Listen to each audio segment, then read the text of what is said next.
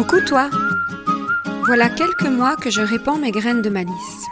Peut-être les considères-tu comme des bulles d'inspiration, des petits kicks pour prendre confiance en toi, voire un petit coup de pied pour tenter ce que tu n'aurais jamais osé auparavant. Si tu prends ce podcast en marche, bienvenue. Je m'appelle Valérie et j'aime créer des déclics magiques. Dans tout ce que je partage, tu pioches ce que tu veux pour te frayer ton propre chemin aligné avec toi. Alors, on s'aime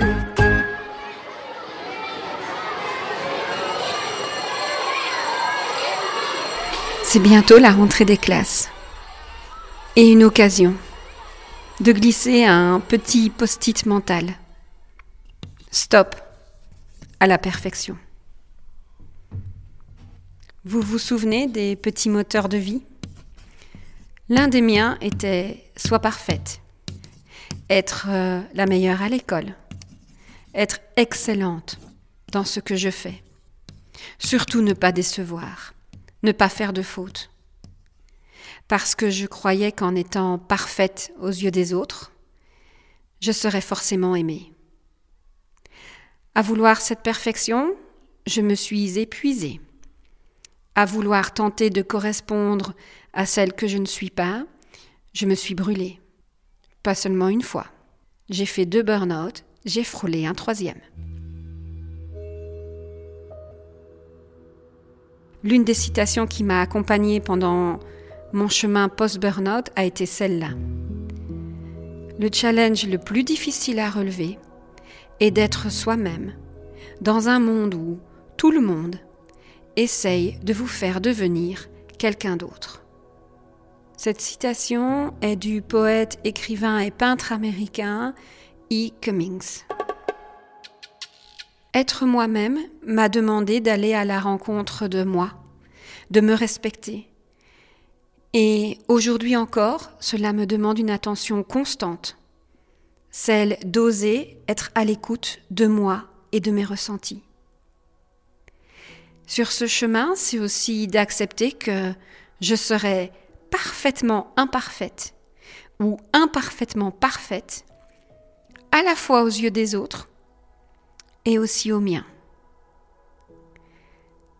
Par contre, de pouvoir être à l'écoute de qui je suis et de pouvoir l'être dans mes imperfections me permet de vous donner à vous et à moi ce que je peux aujourd'hui au travers de la voix. À l'heure de cette rentrée des classes, je vous invite à non pas créer votre journal de classe, mais plutôt ressortir notre petit calepin pour notre journal de place. De prendre le temps de nous poser et d'y réfléchir en se posant la question quelle place me suis-je donnée aujourd'hui?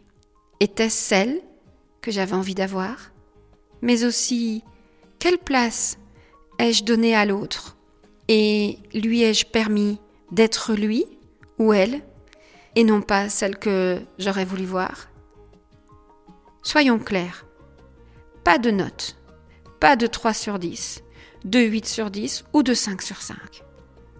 Plutôt des appréciations des signes de reconnaissance positifs qui nous permettent de voir et d'identifier quand est-ce que véritablement j'ai accueilli aussi mon imperfection et j'ai osé être moi?